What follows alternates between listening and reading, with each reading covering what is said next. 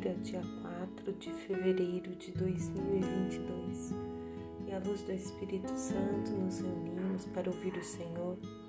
Peçamos sabedoria, entendimento, paciência para viver cada dia os desígnios e os desejos do Senhor. O salmo de hoje, o número 18, algumas versões 17. Seja exaltado o Deus meu Salvador exaltado, elevado, glorificado seja nosso Senhor.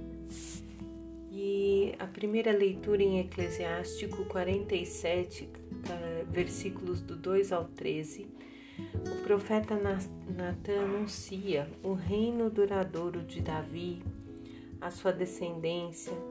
Ele lembra das façanhas que Davi fez, como brincar com leões como se fossem cordeiros, a própria derrota do gigante Golias que Davi combate.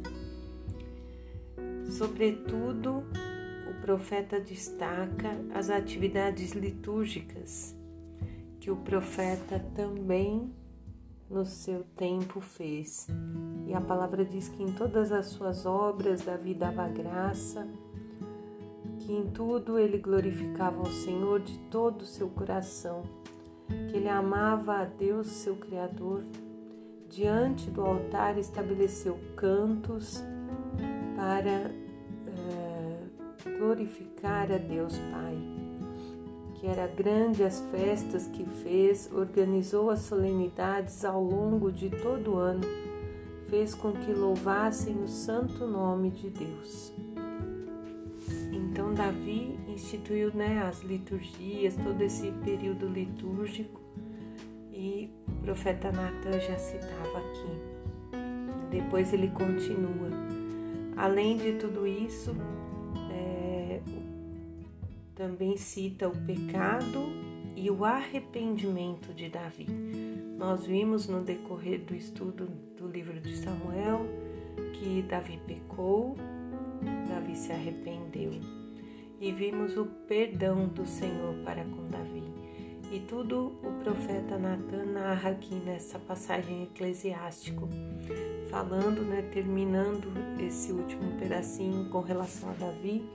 O Senhor perdoou-lhe seus pecados e exaltou para sempre o seu poder, concedeu-lhe aliança real e um trono glorioso em Israel.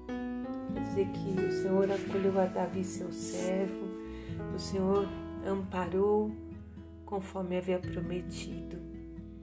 E nós somos descendentes porque Jesus vem dessa descendência. O Senhor nos acolhe mesmo diante das nossas recaídas, dos nossos erros, Ele nos ama. O Evangelho de São Marcos, capítulo 6, do 14 ao 29, vem nos contando que o rei Herodes ouviu falar de Jesus que alguns diziam que era João Batista que havia ressuscitado, que outros diziam que ele era Elias ou um outro profeta. E cada um tinha uma concepção de quem era Jesus. Depois também a palavra nos conta do momento da morte de João Batista, o porquê daí Herodes fica assustado, imaginando que João possa ter ressuscitado depois de ter sido decapitado, mas acontece que para nós hoje fica a pergunta: Herodes ouviu falar de Jesus. E nós ouvimos falar quem é Jesus?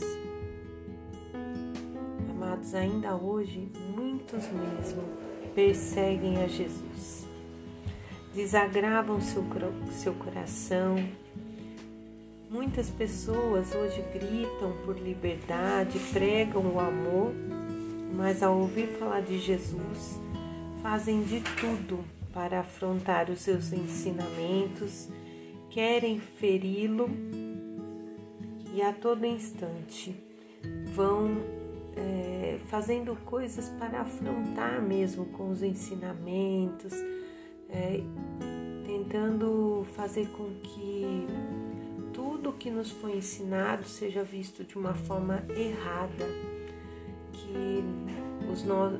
perdemos o nosso direito de expressão, vamos dizer assim. Temos que dar o respeito e não somos respeitados muitas vezes.